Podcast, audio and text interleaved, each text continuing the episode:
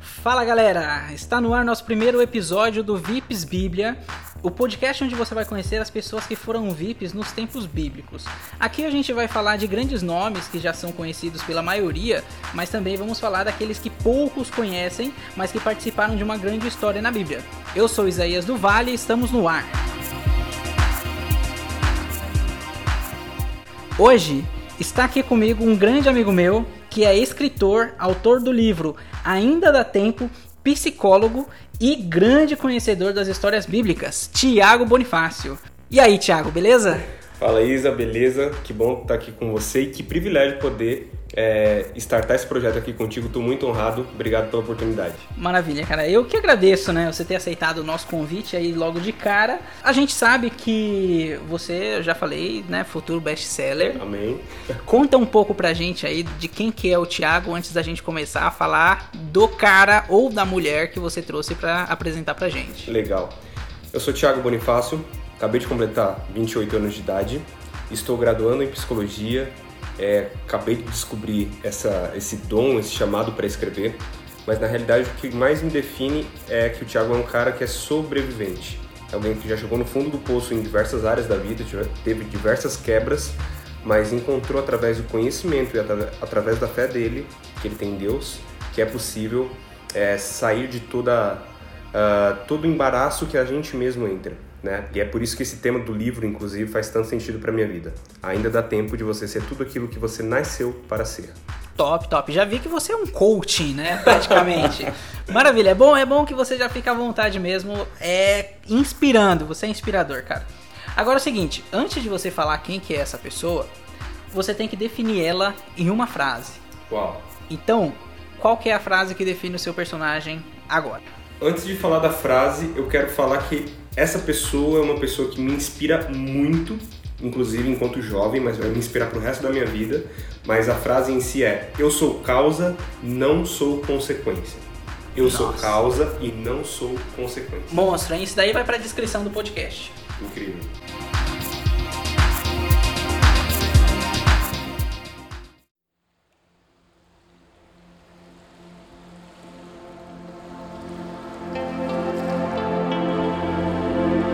Então, legal. O que a gente precisa para saber, dados dessa pessoa, onde ela nasceu, quanto tempo viveu, o que ela fez de tão importante, o que ela não fez. Cara, o espaço é seu. Ensina pra gente agora sobre essa pessoa. Legal. Hoje a gente vai conhecer um pouco, do ponto de vista de inteligência bíblica, a história do rei Ezequias. Rei Ezequias, ele nasceu em Jerusalém, na região de Israel. Ele chegou a governar por 29 anos, né? Assumiu o reinado com 25. Uh, ah, não me lembro ao certo com quantos anos mais ou menos ele morreu, mas foi mais de, sem salvo engano, foi 120 alguma coisa. Jovem, né? Morreu jovem. Quase sua idade. Então, quase continue, continue. Com mais 100 anos, quase a minha idade.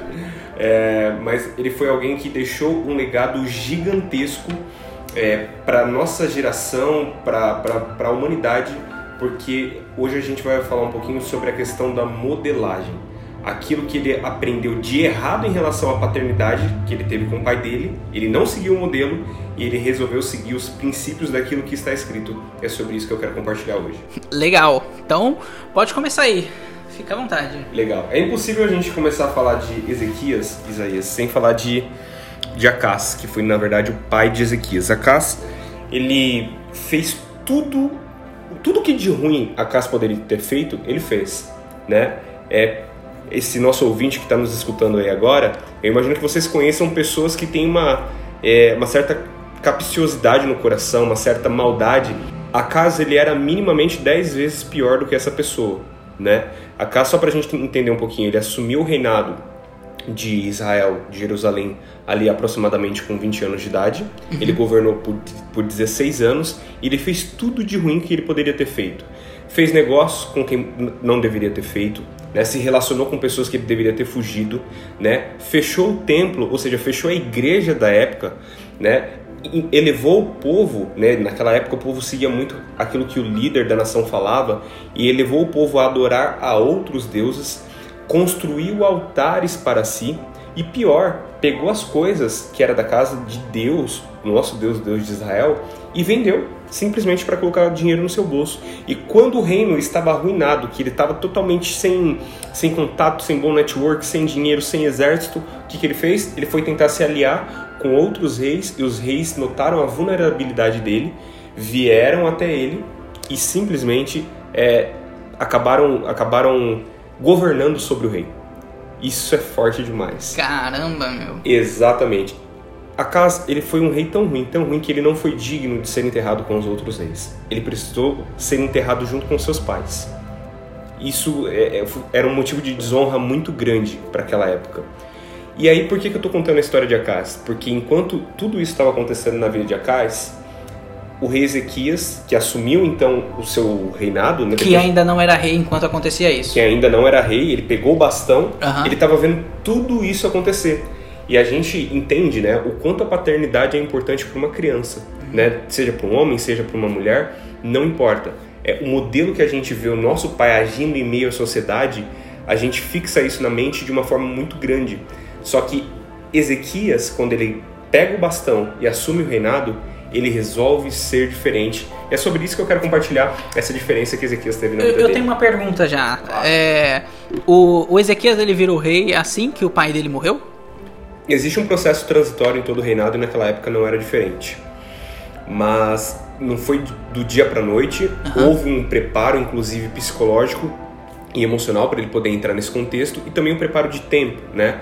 Por mais que não tivesse dinheiro, não tivesse exército, não tivesse uma série de circunstâncias de um bom reinado, teve ali o preparo de alguns dias para poder é, ter essa transição do bastão. É, você sabe dizer quem que, quem que prepara ele? Porque eu imagino assim, você teve a história do pai dele, ele como criança, ele viveu assistindo aquilo que o pai dele estava fazendo, né? Então, é, se você pegar, trazendo para o dia de hoje, é aquela criança que vê as coisas acontecendo em casa uhum. e parte dela, às vezes parte dela é de saber, pô, isso é uma coisa que eu devo fazer ou isso é uma coisa que eu não devo fazer. Esse processo pode ter acontecido com, com Ezequias e se, se você tem essa resposta, né? Quem foi que preparou ele para ele poder assumir o, o lugar de rei sem ter esse esse viés psicológico que ele já vinha trazendo. Legal. Quando a gente fala da história de Acais e seu filho Ezequias, a gente está falando de uma geração para outra o preparo para poder assumir é, o governo ele é dado por conta dos anciãos daquela época, ou seja, por conta dos sacerdotes da época que ainda tinham seu coração voltado para Deus, né?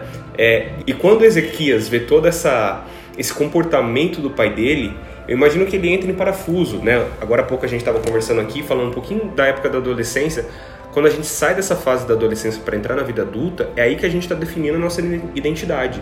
E Ezequias ele tinha os seus valores muito firmados dentro de si, porque ele, mesmo assim, mesmo vendo o pai dele fazendo um monte de coisa errada, ele decidiu não ser a, a consequência das coisas. Por que, que eu trago esse tema, Isa? Respondendo a tua pergunta é, e, e, trazendo o viés, da, né, a minha visão, a minha percepção sobre esse tema. Eu sou causa e eu não sou consequência. Né? Muitas pessoas que estão nos ouvindo aqui agora né, é, tem a característica de falar: ah, a minha vida sentimental não dá certo por conta do meu ex, saiu da minha vida e acabou comigo, me destruiu sentimentalmente, emocionalmente. Outras pessoas dizem: ah, a minha vida não está dando certo financeiramente porque olha o governo que está aí, olha o dólar como é que está caro, o país está quebrado, etc e tal. Ou seja, meros terceirizadores da culpa. É muito simples, é muito fácil colocar a culpa. Ah, minha vida está dando errado nesse sentido por, por essa consequência. Só que Ezequias virou para a história dele, virou para aquilo que ele poderia ser e falou: não, eu não sou a consequência dos erros do meu pai, eu sou a causa do reinado que eu estou assumindo agora fazer a diferença na face da terra. Não importa os erros do meu pai, meu pai teve a chance de construir a história dele. Não importa o modelo que eu aprendi dele, o que importa é o que eu decidi no meu coração. É por isso que eu, que eu gosto muito dessa questão, né? Quando não tem nenhum bom exemplo à tua volta, olha para a Bíblia, sem ser religioso, né? Do ponto de vista de desenvolvimento pessoal, do ponto de vista de espiritualidade, aqui você vai encontrar bons exemplos de como a gente consegue performar melhor. Legal, legal você falar isso daí, porque é, quando você pega uma pessoa realmente sem os exemplos, ela busca no livro, né? Algumas, hoje em dia, até tenta achar em algum filme, se espelha em alguém, mas quando você se desenvolve psicologicamente, você está criando ali o seu perfil, Sim. você começa a procurar exemplos em histórias e aí você vai para o livro. E quando você lê um livro, se você olhar para a Bíblia, os grandes conceitos dos livros saíram da Bíblia, né? Que é o, Bíblia, é o livro mais antigo que existe. É, eu gosto muito da, daquela regra de ouro. Eu leio in, inúmeros livros e é regra de vivência, né? Tipo, você trata a pessoa como você quer que, que seja tratado. E isso daí também tá na Bíblia, né? Exato. É, é meio que o manual que você tá procurando. E existem tantos livros pequenos espalhados, Sim. tá tudo concentrado no mesmo livro que a Bíblia. Incrível. Livros de negócios, né? Você pega Napoleão Hill, é, ele, ele na, na realidade é, os princípios dele para fazer negócios, princípios bíblicos. A nossa Constituição, muito do que está na Constituição brasileira vem da Bíblia. Por exemplo, é, não matarás. É, isso é básico. Né? da, onde, da onde está escrito é, isso? É, quem foi que decidiu que não era bom matar? Exato. Ué, ah, eu não quero seguir a religião. Tá tudo bem, mas você tem que concordar que isso é um princípio que foi escrito primeiro na Bíblia. Né? Então a Bíblia, de certa forma, é, de uma grande forma, melhor dizendo, dizendo, ela rege as sociedades que a gente Continua aí falando. Ezequias, eu, eu te cortei na hora Imagina. que você estava falando que é, ele passou pelo processo para assumir e ele decidiu assim: eu não vou ser consequência do reinado que foi do meu pai, não vou ser consequência da história que isso já tem, eu vou ser a causa do que vem de agora em diante. Exatamente, eu não vou ser consequência das más escolhas do meu pai. Chegou a hora de eu tomar as minhas próprias escolhas, de eu fazer as minhas próprias decisões. E aí ele tinha duas opções, como eu tenho duas opções todos os dias, né? Ou vou ser o melhor que eu posso ser, ou simplesmente eu vou me entregar. E Ezequias resolveu não se entregar. E ele começou fazendo é, uma grande diferença para a nação, né? não trazendo esse viés de religiosidade, mas sim de, de espiritualidade, se conectando à fonte que se chama Deus. No primeiro mês, a Bíblia diz, em relação a, ao reinado de Ezequias, a Bíblia diz que ele resolveu reabrir porta, as portas do templo, da casa do Senhor, e resolveu repará-las, ou seja, mostra um sinal de posicionamento. Inclusive, se você me permitir, assim que ele abriu a, as portas do templo, né, ele chamou todo mundo, sacerdotes, levitas, ou seja, pessoas que frequentavam, em aspas, a igreja naquela época, e tomou um posicionamento dizendo assim: Agora, filhos meus, não sejais negligentes, pois o Senhor vos tem escolhido para estardes diante dele para o servirdes e para ser de seus ministros e queimardes incenso. Ou seja, ele começa falando, ó, eu não posso ser negligente mediante a situação que nós estamos. Eu acabei de assumir o reinado, sendo jovem, com 25 anos de idade, um reinado sem dinheiro, um reinado sem exército e uma, um povo desacreditado. Quando não tem dinheiro, quando não tem exército e o povo está desacreditado, o caos está instaurado, não tem lei, é uma cidade sem lei, logo começa a faltar emprego, logo começa a faltar comida. Imagina a cabeça de Ezequias. Mas ele decidiu, Isaías, fazer a diferença. E ele foi para cima segundo aquilo que ele acreditava que já estava dentro do coração dele. Maravilha. Nossa, cara. É é o poder da decisão, né? O... decide fazer diferença, decide ser diferente e ele vai e é diferente. Uh, me fala aí, você sabe quando foi que ele viveu? Quando? É? Qual é a época? Exatamente, não, não vou conseguir falar, mas muito mais do que 4 mil anos atrás. 4 mil anos atrás? Muito mais. Então, tipo, 2 mil anos antes de Cristo? Muito mais. Na verdade, depois de Salmos, a gente pensa que a Bíblia, ela de uma forma cronológica, né? É, do jeito que está escrito aqui, que chega impresso, mas não é. Né? É, em vários, vários capítulos aqui de Ezequias a gente encontra, inclusive quando ele está na época da restauração do templo, ele pedindo para os levitas cantarem os salmos que Davi escreveu. Ou seja, foi depois de Salmos todo esse contexto do rei Ezequias. Beleza. É, a, além da reabertura do templo, me fala outra atitude, outra coisa grande que você falou assim, meu, é, esse cara aqui vale a pena eu falar sobre ele. Incrível ele trouxe à memória do povo a esperança através de, de um rito que hoje nós conhecemos aqui no Brasil como Páscoa. Caramba, Páscoa veio lá de 4 mil anos? Sim, a festa dos pães asmos. Naquela época, né, era, era comemorado o que Deus já havia feito, né? É, era exatamente esse o significado da Páscoa, a festa dos pães asmos. E aí, a verdade é que o povo já estava totalmente desacreditado de quem era Deus, porque servia um Deus de um canto, mas na outra esquina estava falando de outro Deus, ou seja, estava completamente perdido, ou seja, estava sem uma identidade espiritual. E aí veio Ezequias e falou: Vamos fazer o seguinte, vamos reestruturar o templo, vamos reabrir a igreja e reabriu. Chamou os levitas, os sacerdotes e falou: ó, É o seguinte, os nossos pais erraram, os nossos pais sabe, viraram o seu rosto, ele usa essa expressão, viraram o seu rosto é, para Deus, né, contra Deus, melhor dizendo, e agora a gente precisa de fato voltar a ter a nossa vida com Deus em dia. E aí ele, ele faz um culto e nesse culto ele fala, ó, nós vamos fazer a festa dos pães asmos, né? E aí nessa festa eu quero que toda é, é, Jerusalém venha participar, todo o povo de Judá venha participar. Ele fez o melhor que ele podia. Só que a verdade é que quando ele mandou o convite através do correio da época, a Bíblia diz que ele foi caçoado que desacreditaram dele. Falaram, quem rapaz, esse moleque, quem é esse menino, 25 anos de idade, querendo. querendo ele tá pensando que ele é quem? É o pastorzinho daqui da gente? Hum. A gente tá, vai ficar nisso mesmo. Eles estavam vendo mais ou menos aquele hino, acho que é da harpa, né? Eu nasci assim, vou morrer assim e acabou. Só que não é. Ixi, eu, eu confesso que eu não conheço. não é da harpa, não é da harpa. Eu não conheço. Mas é, algumas dessas pessoas que foram convidadas a participarem dessas, dessa festa converteram novamente seu coração ao Senhor, ou seja, acreditaram naquilo que o rei Ezequias estava pregando, né? E a verdade é que a Bíblia diz que dali para frente o povo começou a prosperar. Legal.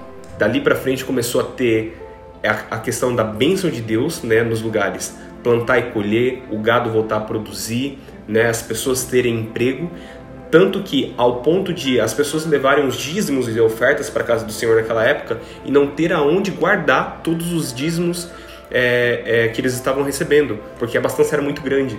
Eu, eu entendo então que ele saiu de um povo que era escravo, ele assumiu a posição de rei de um, de um povo acostumado à escravidão, Exato. certo? Mentalmente escravizado também, Sim. acomodado com aquilo que eles viam que estava acontecendo, com o pouco que os cercavam, Sim. e a partir dele ele tomou a atitude que fez as pessoas verem que a vida é muito mais do que aquilo que elas estão acostumados a ver e que eles acreditam é, que eles acreditavam que era o caso deles, que eles acreditavam que era a situação real deles, e na verdade aquilo era só uma, uma situação passageira. Né? Eu gosto de uma alegoria que me lembra um pouco dessa passagem que você falou, sobre a caverna. Você já, já ouviu a alegoria da caverna? Já ouvi há muitos anos atrás, mas vai ser muito prazeroso te ouvir te falando sobre ela agora. Que é daquela, daquelas pessoas que estão dentro da caverna, né? E que nessa caverna tem uma fogueira. Sim. E eles vêm a, a fogueira, eles só veem a sombra deles mesmos na parede. Sim. E eles não têm coragem de saber o que tem lá fora. Sim. A pessoa, aí um deles fala assim: Meu, eu, eu acho que tem luz lá fora, eu quero ir lá ver o que tem. E ele vai, e ele descobre que existe um mundo inteiro lá fora. Sim. Quando ele volta para falar, ele vê aquelas pessoas enxergando só aquele, aquela pequena fogueira com eles. E eles têm medo do que pode encontrar lá fora. Sim. E eles vão lá e martirizam essa pessoa que acreditava no que viu lá fora, porque eles não tinham coragem daquilo. Isso foi o que aconteceu com, com Ezequias, porque ele saiu do, do ovo que ele tinha, daquilo que ele conhecia.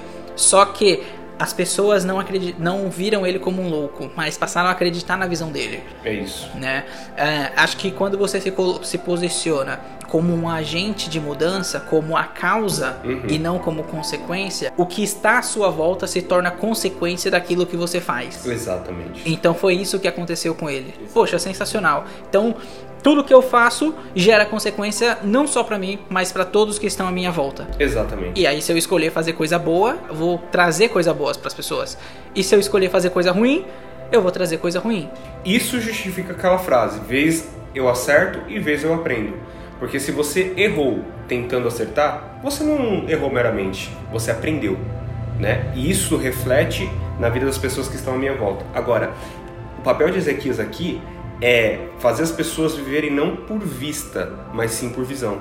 Você sabe qual que é o maior problema da visão? A vista. Eu vou trazer para os dias de hoje, né? O que, que a, a vista hoje me mostra? Coronavírus, desemprego, hospitais lotados, é, é, várias famílias que outrora estavam estruturados financeiramente agora não tem o que colocar na mesa para os filhos comerem, para eles mesmos, né, os pais comerem. Isso é a vista. O que, que é a visão? A visão está me dizendo que dias melhores estão por vir. A visão está me dizendo que o coronavírus vai passar, que a, a, a humanidade está aprendendo a lidar com consigo mesmo para poder lidar melhor com a sociedade, que pessoas passaram a ter expertise de negócio, ou seja, que a gente vai estar muito melhor preparado para o futuro do que antes da pandemia, né? E é exatamente isso que Ezequias estava imprimindo na vida da sociedade naquela época. Para de olhar pela vista, porque a tua vista está te mostrando é, tudo de ruim que está acontecendo. Passa a enxergar pela fé, ou seja, pela visão. A visão é aquilo que Deus enxerga e aquilo que Ele já declarou em relação ao nosso presente e ao nosso futuro. Legal, viver pela visão e não pela vista, hein? Monstro. Muito bom, muito bom. Vamos lá, tem mais algum detalhe aí da, da vida de Ezequias? O que eu acho engraçado, né, interessante da história de Ezequias, que o povo começa a prosperar de tal forma, né, que eles prosperam não somente financeiramente falando, mas eles prosperam na sua alma, né? É, tanto que vários sacrifícios foram feitos naquela época, é, o povo voltou seu coração para Deus e a, a Bíblia chega a dizer que Deus sarou aquela terra, que Deus sarou aquele povo daquela terra, né? Ou seja, muito mais do que é, buscar o Deus do, da bênção, eles estavam buscando o Deus da vida deles, né? É, infelizmente tem pessoas que querem se conectar com o Senhor por conta de uh, dos presentes, uhum. né? Eu acho incrível quando a pessoa entende o viés de não querer se conectar com Deus por conta dos presentes, mas sim por conta da presença né? É, isso eu conheço pessoas que nunca pisaram numa igreja, mas que têm um contato com Deus fortíssimo, né? Porque é, são livres dentro de si no seu relacionamento com Deus. E isso é sensacional. E aí, quando estava tudo bem, quando tudo estava fluindo bem, vem a parte que mais me chama a atenção da história, né? É, é incrível Ezequias ter pegado o povo, né, que estava falido, sem dinheiro, sem exército e sem acreditar em Deus, né, sem crença nenhuma, e aí resta, restabelece, restaura a fé do povo, o povo começa a prosperar, mas o que é mais incrível, quando tudo estava indo bem, vem um personagem na história chamado Senaqueribe. Senaqueribe ele vem de uma forma muito estratégica, muito sábia, e ele sabia aonde tentar tocar em Ezequias. Mas o preparo e a estrutura que o rei Ezequias tinha me surpreendeu. Ali, nesse final que eu vou citar aqui para você, é, me prova que Ezequias de verdade estava consolidado naquilo que ele acreditava. Ele não foi um evento. Ou seja, firme. Firme ele não foi uma ideia, ele foi, ele foi uma prática da vivência daquilo que ele acreditava de fato, né? Não foi qualquer vento que derrubou ele, né? É, a Bíblia diz que a partir do terceiro mês do reinado dele, o povo já começou a prosperar demais. No sétimo mês estava todo mundo praticamente muito rico lá em Jerusalém. Mas a verdade é que quando Seraqueribe ficou sabendo da história, né, que Jerusalém estava prosperando, que aquela terra de Israel estava crescendo, ele ficou bravo e a Bíblia diz que Senaqueribe veio contra Ezequias com uma face má, ou seja, com um rosto muito bravo de quem queria guerra de fato. E a história era que Senaqueribe já tinha destruído vários outros reinados, né, várias outras nações, não só ele apenas, mas os pais dele também haviam destruído. E aí, quando Ezequias fica sabendo que Senaqueribe está chegando, o povo começa a tremer, o povo começa a ficar com medo daquilo que estaria por vir. Só que aí vem Ezequias com sabedoria, sabendo quem ele é. E, é, sabe, Isaías, é isso que eu acho incrível da história de Ezequias. Ezequias sabia quem ele era. Legal independentemente é, se tinha ameaça ou se não tinha ameaça, independentemente se tinha dinheiro ou se não tinha dinheiro, se tinha exército ou se não tinha exército. Ele tinha plena convicção de quem ele era, inclusive se ele teve um bom pai ou se ele teve um péssimo pai como ele teve. Ele tinha certeza e a convicção de quem ele era. E aí Senaqueribe vem fazendo ameaças, montando, né, ao redor ali de, de Jerusalém o arco dele para ele poder atacar. E aí Ezequias dá uma ordem e fala: Ó, oh, vamos se preparar, fecha aqui a cidade, etc e tal ó, guerreiros, se preparem, ajudem e vamos ficar valentes. Só que o povo, né, a massa, começou a ficar com medo, começou a, a rodar pela cidade de Jerusalém um burburinho: ó, toma cuidado, acho que agora a gente vai morrer, vai vir Senaqueribe. Ele, ele já destruiu tantas nações, agora chegou a nossa vez. Que bom, Ezequias, que você foi bom para nós por esse tempo. né? já jogaram a toalha. Já jogaram a toalha. A gente prosperou, obrigado. A gente entendeu a visão, mas agora a gente vai morrer.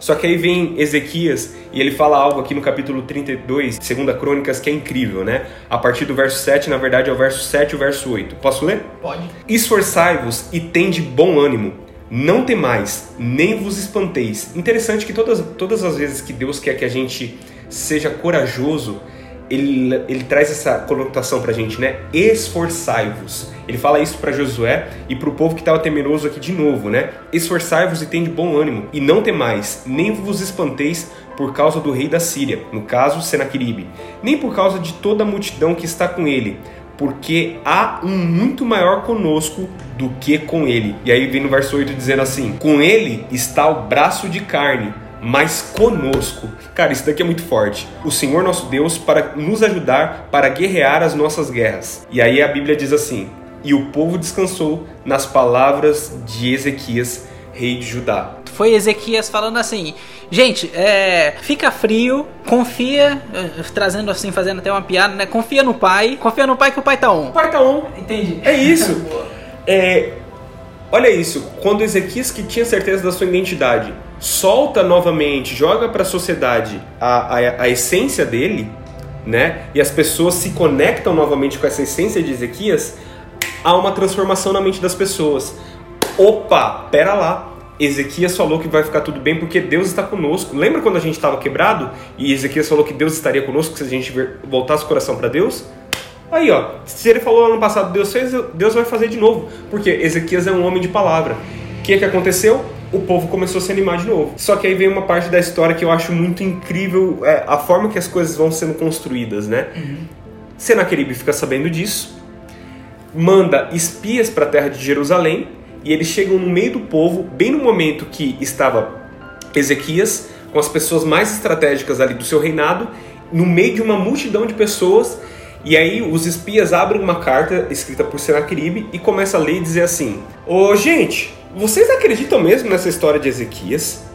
Vocês acham que Ezequias e o Deus dele vai poder suportar a força do meu exército?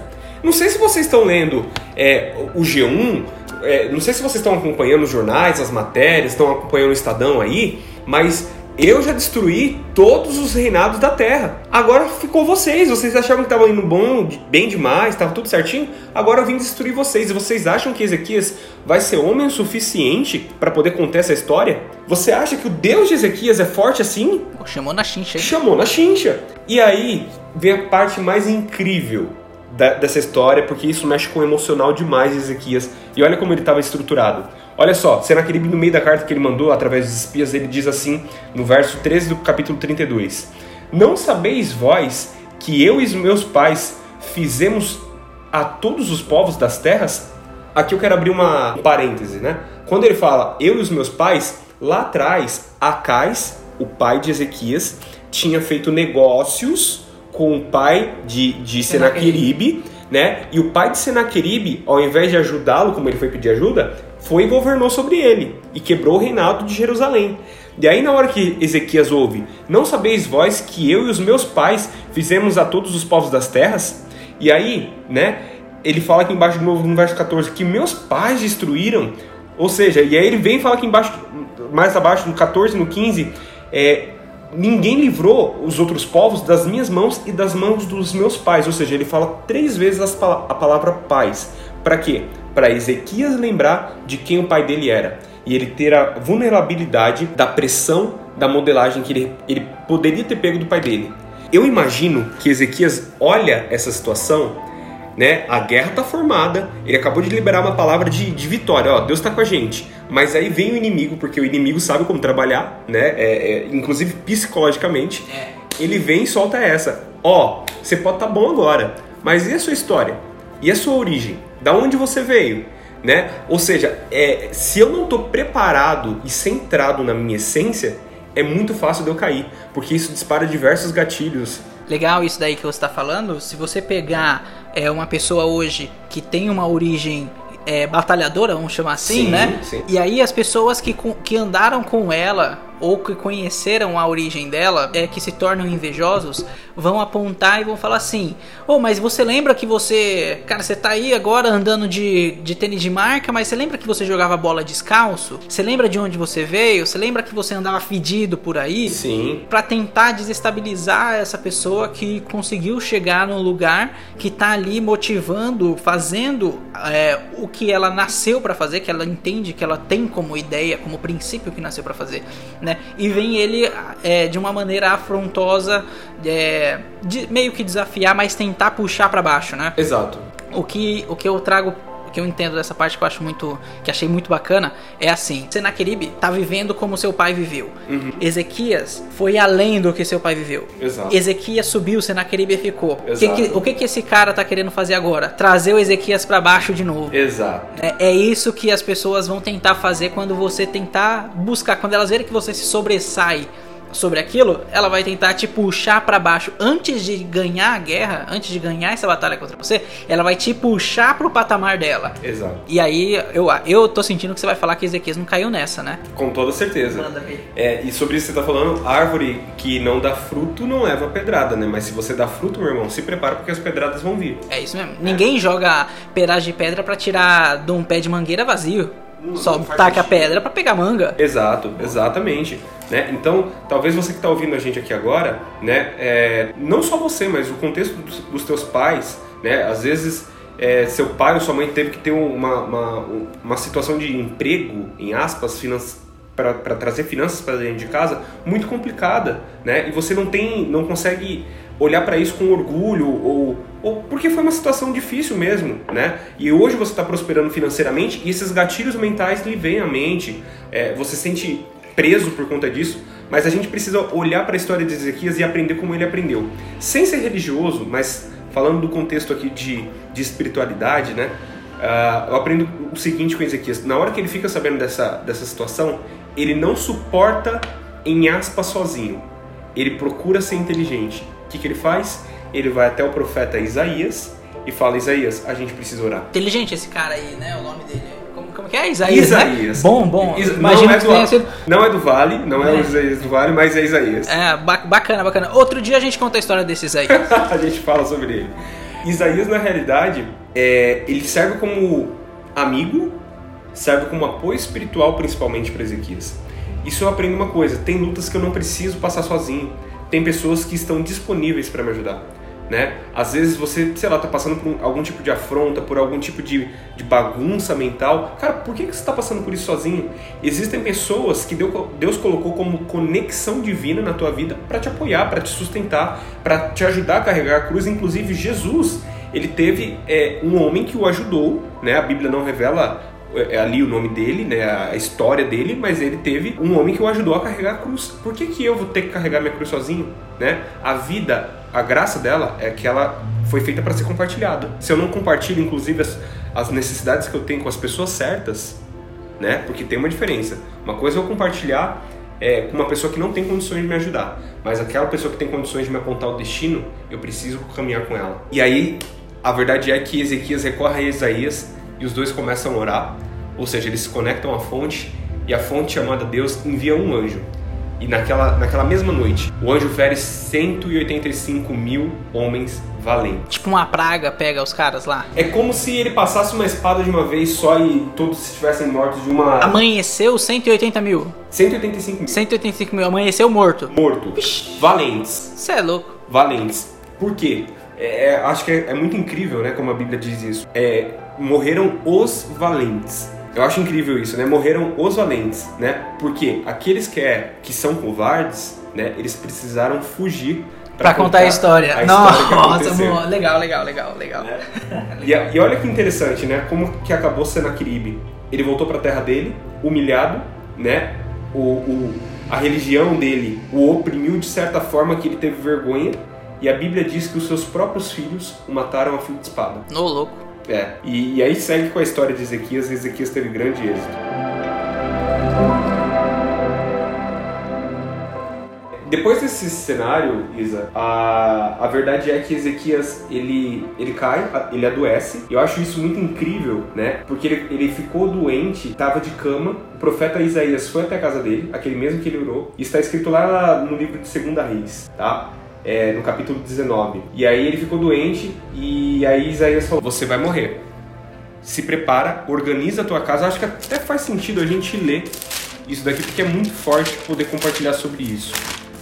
Porque isso daqui vai falar diretamente das nossas emoções. Na verdade, no capítulo 20, Vale a pena ler. Naqueles dias adoeceu Ezequias, depois de ter vencido Senaquerib. Naqueles dias adoeceu Ezequias de morte, e o profeta Isaías, filho de Amós, veio a ele e lhe disse: Assim diz o Senhor: Ordena a tua casa, porque morrerás e não viverás. Isso é muito incrível, porque isso aqui está falando diretamente de emoções. Você acha que Deus ia pegar um profeta, mandar para casa do rei e falar assim: Ó, organiza a tua casa porque você vai morrer? Não é porque o sofá estava desorganizado, não é porque a cama estava sem arrumar, né? Não é porque a cozinha estava suja tinha na pia. Quando ele fala organiza a tua casa, ele está falando organiza as tuas emoções. Ou seja, coloca as tuas emoções em ordem, porque o espírito de altivez, isso fala um pouquinho mais aqui no livro de, de Reis, o espírito de altivez toma conta do teu coração. O que, que é espírito de altivez? Orgulho? Auto, autossuficiência. Ah, entendi. Agora eu sou bom, agora eu posso, agora eu descobri o caminho da fama e do sucesso. Cheguei onde eu queria, agora eu sou o cara. Agora eu sou o cara. Entendi. E aí vem Deus e fala assim, ó, coloca a tua casa em ordem porque eu não quero que você morra assim. Se é para você morrer, eu quero que você morra com um legado, né? Porque a Bíblia fala sobre isso, né? Melhor são é, o fim das coisas do que o começo delas, uhum. né? O que, que adianta eu, eu, começar a minha história de rei, né, sendo humilde e simples e terminar como um arrogante? Ou seja, Deus manda uma mensagem. E aí quando Ezequias entende essa mensagem, a partir do verso 2, ele começa a chorar copiosamente e antes de Isaías ir embora, ele estava no, no, passo, no pátio do palácio, Deus fala com Isaías, volta lá e fala para Ezequias que eu ainda vou acrescentar a ele mais 15 anos de vida. Ou seja, Deus é, restaurou não somente a, a, a saúde, saúde mas também a vida emocional e espiritual do rei Ezequias, né? E aí a verdade é que Ezequias, depois disso, ainda foi um rei muito rico nesses 15 anos, né? Teve várias fazendas, várias posses e o mais importante, ele não perdeu a conexão dele com Deus. E aí o que eu acho mais incrível dessa história de Ezequias, né, é que ele poderia muito bem ter olhado para a história do pai dele e ter falado: "Eu assumir reinado? Rapaz, deixa eu aqui na minha bagunça. O meu pai é um cara bagunceiro. Eu não tenho condições de reinar. Eu já tenho minhas dívidas, já tenho meus problemas. Afinal de contas, ninguém tem dinheiro aqui nessa cidade, tá tudo falido. Mas ele resolveu fazer totalmente o caminho inverso do que o pai dele fez. Por que, que eu, eu, eu, bato tanto nessa tecla e falo tanto desse tema? Né? Tem muitas pessoas que usam o erro dos pais, é, do relacionamento passado, do governo, para terceirizar a culpa. Quando eu terceirizo a culpa, eu deixo de ser o protagonista da minha história. E eu posso aprender aprender com Ezequias que assumir o governo da minha vida, da minha história, é o melhor caminho que eu posso ter. É a melhor decisão que eu posso ter. Sabe por quê, Isa? É. Não somente eu prospero, mas todos aqueles que estão à minha volta vão prosperar também. É, muito bom, muito bom. É, é aquele conceito, né, de tipo, se você não administrar a sua agenda, alguém vai administrar por você. Isso. E se você não administrar a sua vida, alguém vai administrar por você, né? É isso. Muito bom, muito bom. Sensacional. E aí, para terminar, com a frase, descreve perfeitamente a história dele. Como que era a frase mesmo? Eu sou causa, não consequência. Isso causa, não consequência.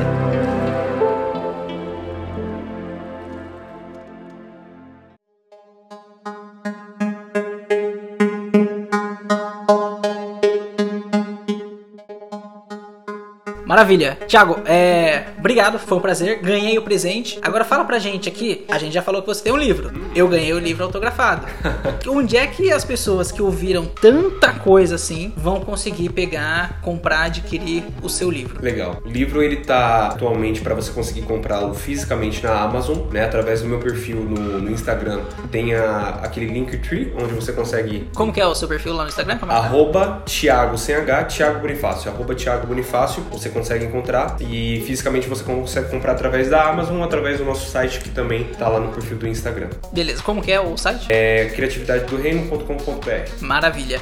Legal. E a gente faz legal. É, vai ter é, autografado? Se alguém mandar uma mensagem para você, falar assim: Ah, ouviu o podcast? Ah, pelo amor de Deus. Vai ser autografado. É, e outra coisa, né? Essa pessoa vai estar tá fazendo uma, uma ação social incrível. 50% dos direitos autorais desse livro vão para um projeto social e missionário chamado CIA, é, Aldeia Nissi, lá na Angola, na África. Nossa, que legal, cara. Futuro best-seller, Thiago Amém, amém. É, tamo junto. Bom, cara, esse foi um episódio do nosso VIPs Bíblia. Até a próxima e tchau. Até a próxima. Valeu, pessoal. Tchau, Valeu. tchau. Valeu.